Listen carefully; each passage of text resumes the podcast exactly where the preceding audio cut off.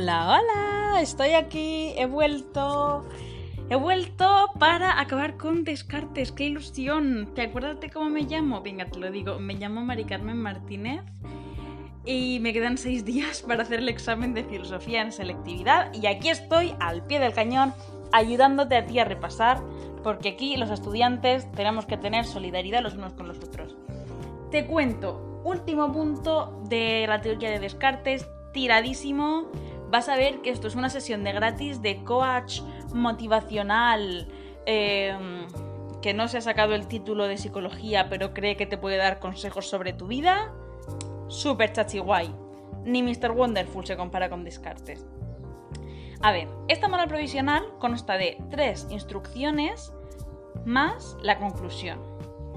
Y Descartes cuando las escribe avisa, dice, ojo, no son normas infalibles ni definitivas. Pero es una cosa eso, provisional para tener algo, porque es mejor hacer algo mal a no hacerlo, ¿sabes? Mejor actuar mal a quedarse quieto, pero dentro de eso vamos a intentar actuar de lo mejor posible. Entonces es como, mientras intentamos buscar una moral definitiva, vamos a tomar por ahora esto. Pero él se escuda como, pero si me equivoco, ah, es que es provisional, ¿sabes? Como la que las dice, pero él tampoco está muy seguro.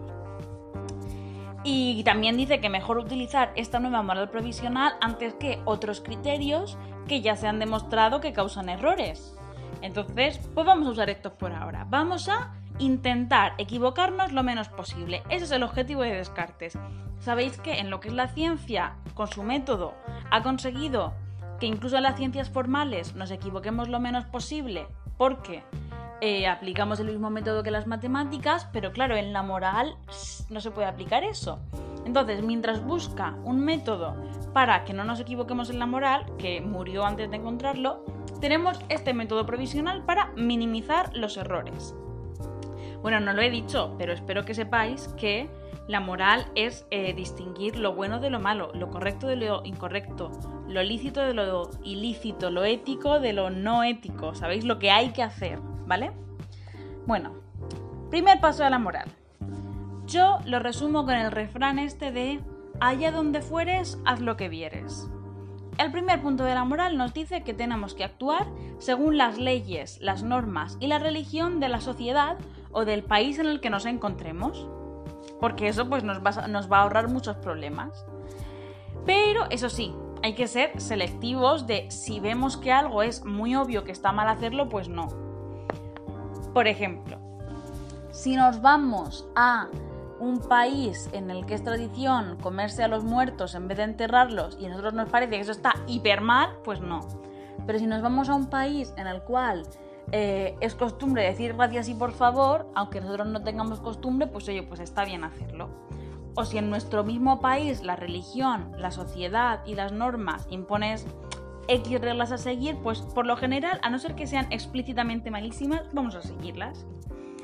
Dentro de eso, también dice ojito, huir de los extremos y guiaos por la moderación. En plan, que sí, que hay que seguir las leyes y normas de la religión y de la sociedad, pero si vemos eso, que algo se pasa, moderación ante todo. Y también eh, no fijarse en lo que la gente dice, sino en lo que la gente hace. ¿Por qué? Porque a veces, de entre las normas mm, literales técnicas de una sociedad a lo que se hace en la práctica, ay, a veces soy un trecho. Entonces, eso también que es muy importante. Y eso, y que si tenemos muy, muy, muy claro que algo está mal, podemos saltarnos lo de ser moderados e ir a por lo radical. En plan, para bien o para mal. Por ejemplo, una norma dice, una norma de la sociedad dice que si tú ves que a alguien se le cae la cartera mientras va andando, tú tienes que pasar ni robársela ni dársela a nada. Pero si tú tienes clarísimo que lo correcto es coger la cartera y decirle, oiga señor, se le ha quitado la cartera, pues te puedes saltar lo de ser moderado y toma, radical, la voy a coger y se la voy a devolver, aunque la sociedad diga que está mal. Por último, dentro de este punto, es que ya es que es cortísimo todo esto, ya lo veis. Por último, dice que no hay que hacer promesas. Descartes dice que nada de prometer. Porque Recordad que Descartes tiene el trauma con esto de que la escolástica falló y quiere encontrar un método con los menos fallos posibles. Y dice, es que si hacemos una promesa y luego nos damos cuenta de que lo que hemos prometido no es lo mejor. En plan, no es la opción correcta, de que deberíamos no haber prometido eso. Entonces él dice, pues mejor no hacemos promesas y así no nos arriesgamos a prometer algo que no podamos cumplir. Porque si prometemos algo, lo tenemos que cumplir sí o sí. Eso es. Ese, eso lo da por hecho Descartes. Entonces, pues antes que tener que cumplir algo incorrecto, mejor no prometer nada. Vale. Segunda instrucción de la moral provisional. Yo esta la he titulado Palante como los de Alicante. Es decir, aunque no estemos seguros del todo, cuando tomemos una decisión hay que llevarla hasta el final con todas sus consecuencias. No vale cambiar a medias. Lo que he dicho antes de que si haces una promesa, eh, luego no puedes decir, ay, es que me he dado cuenta de que lo, que prometí no era lo correcto, así que pues no lo voy a hacer. No. Si haces una promesa, la tienes que cumplir, pero mejor no hacer promesas y así te aseguras de no fastidiarla. Él también dice, bueno, no sé si pone el ejemplo, pero a mí esto me lo puso mi profesor e ilustra mucho esta norma.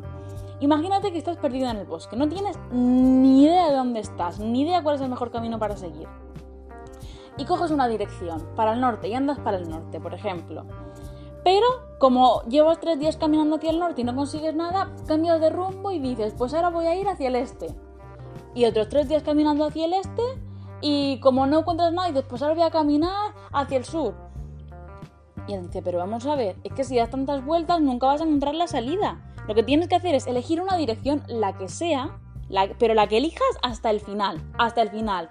Y sigues caminando hasta que salgas del bosque o hasta que te coman los lobos, lo primero que pase.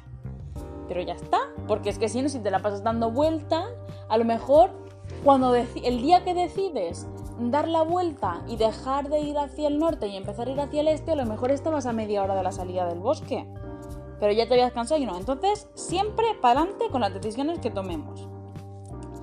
Que quizá puede que no sean las correctas, eso lo admite Descartes, pero mejor una decisión incorrecta que no hacer nada, que es peor.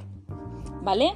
Y entonces aquí la gente, pues, por si la gente le reprochaba, tío, Descartes, pero si tú eres súper insistiendo muchísimo en que hay que hacer las decisiones buenas y tal, y no equivocarnos en las teorías, él dice, vale, es que en la teoría, vale, podemos ser todo lo cautelosos y todo lo precavido que queramos. Pero en la práctica, en la vida moral, hace falta acción.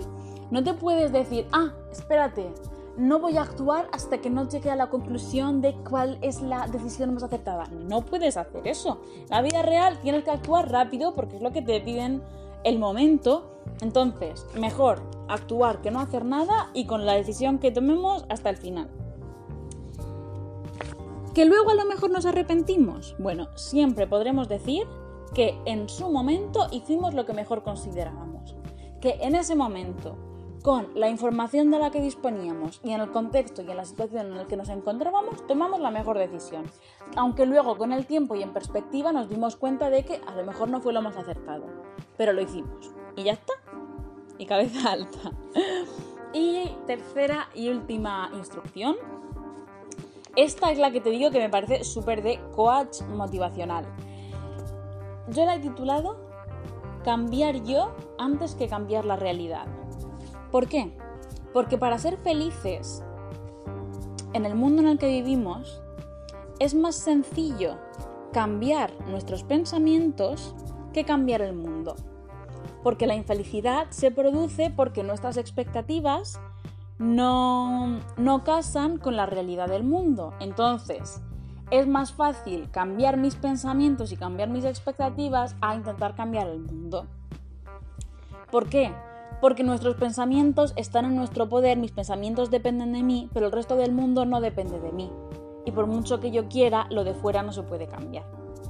Entonces, mejor adaptar mis pensamientos a intentar ir en una batalla contra todo el mundo, ¿sabes? Además insiste en que los deseos son nuestros enemigos. Nuestras vulnerabilidades nos condenan a la frustración. Es decir, cuantos más deseos tenga yo, Deseo poder comer, deseo tener una cama, deseo tener agua caliente, deseo tener luz, deseo tener un móvil, deseo tener una PlayStation, deseo tener amigos, deseo tener mis dos padres vivos. Todo eso me lleva a la frustración, porque cuantos más deseos tenga, más probabilidades hay de que alguno de esos deseos no se cumpla, lo cual me genere frustración e infelicidad. Entonces, cuantas menos cosas desee tener, más fácil es que sea feliz. Eso, necesidades cuantas menos, mejor. A ver, yo te he puesto el ejemplo con cosas muy básicas, pero por ejemplo, si yo deseo mm, aceptación social, un trabajo buenísimo, el mejor novio del mundo y sacar un 14 en selectividad, pues a ver, es muy probable que alguno de esos deseos no se cumpla, entonces eso me, genera, me generará frustración e infelicidad. Pero si yo digo, me da igual cómo sea mi pareja, ya me las ventilaré con el trabajo, no me preocupa selectividad, pues claro que voy a ser super happy flower, porque como no tengo ningún deseo sin cumplir, porque no tengo deseos, pues eso no me genera frustración. Y ya está. Y esto es la moral provisional. Allá donde fueres, haz lo que vieres, tira siempre para adelante y cambia tú antes de cambiar el mundo. Toma ya. y la conclusión que saca de todo esto es que aparte de cultivar las instrucciones de la moral, subraya que siempre y en paralelo es de suma importancia cultivar las cualidades de la razón, así como aprender sobre la vida conociendo nuevas costumbres y opiniones distintas, e intentar llegar a un conocimiento verdadero y cierto a partir del método. O sea, que en la conclusión se le haga un poco en las manos de yo te he dicho esto, pero tú lo que tienes que hacer es salir, descubrir el mundo, vivir la vida a tu manera y descubrir tú de verdad mm, tu forma de aplicar estas reglas a tu vida. Y siempre usar el método para intentar llegar a conocimientos verdaderos. Además, apunta que el propósito de esta moral provisional es conseguir libertad para poder investigar y desarrollar su profesión eh, que, era la de ser filósofo, ¿no? Porque digamos que en la sociedad en la que él vivía, mm, todo esto de pensar distinto le podía acarrear enemistades, le podía acarrear que le señalaran en plan, oye tú, vas en contra de la escolástica. Y con esto él se defiende. Oye, oye, no, que yo es que estoy siguiendo las reglas de la moral provisional que dice que hay que tirar siempre para adelante. O, ¿sabes? En plan, como que usó esto un poquillo de escudo pero a la vez si te fijas, este es como uno de los apartados más, no digo más ambiguo, pero menos definitivo, porque él lo dice todo como, sí, pero si pasa esto te puedes saltar la norma, o esta norma es así, pero si lo tienes muy claro puedes actuar así. Entonces lo deja un poco como todo a medias tintas y no dice nada definitivo, su nombre lo dice porque es una moral provisional. Y ya está, y provisionales son, son tus penas, ¿sabes? Esto ya te lo digo yo de mi cosecha, ya he soltado los apuntes, te hablo directamente a ti. Yo no sé mm, los niveles de estrés cómo los llevas, no sé los niveles de agobio cómo los llevas, pero mm, esfuérzate ahora, porque ahora esto es importante, pero no le permitas que te amargue la vida porque en unos años este momento que estás viviendo ahora no será tan importante. Eh, yo, mira, me despido ya. Mi labor en principio ha acabado aquí. Si te interesa, te comentaré qué más pretendo hacer con este podcast. Porque te cuento una cosa. Yo a Kant no le he dado del todo bien porque me pilló la cuarentena. Yo me lo voy a estudiar más o menos por si acaso me sale en selectividad. Y si veo que hay puntos que tengo muy muy claros, puede ser que me grabe y los suba. Pero tampoco me quiero arriesgar a grabar un podcast, un episodio de un autor que no tengo 100% seguro porque no quiero deciros algo mal. Cuando acabe selectividad, me gustaría también grabar un episodio para gente de años futuros con mi experiencia, mis consejos, errores a evitar y esas cosas. Y, ya está. Y esto va a ser todo. Muchísimas gracias por haberme acompañado en esta aventura que ha sido prepararme. Eh, espero que, que, nos veamos pronto si acabo grabando algo de Kant. Y si no, pues seis días, locos, seis días me quedan. De verdad que muchísimas gracias por estar ahí y por escucharme. Ha sido un placer estudiar contigo me voy a comer y, oye, ¿te he dicho alguna vez que tengo otro podcast que se llama Cuentos de Octubre? ¿No, ¿No, te lo he dicho nunca? ¡Ay, chicas! Si yo pensaba que te lo había dicho. Bueno, pues si no te lo he dicho nunca, no pasa nada, te lo explico ahora, que tengo otro podcast que se llama Cuentos de Octubre, en el cual cuento historias que yo misma escribo, así pues para que te relajes, para que te distraigas, para que te evadas. Seguro que no te lo he dicho nunca, a mí me sonaba que sí. Fíjate, pues nada, pues luego te pasas, echas un vistazo y lo escribes, sale. Adiós. Insisto en que un placer estudiar contigo y hasta pronto.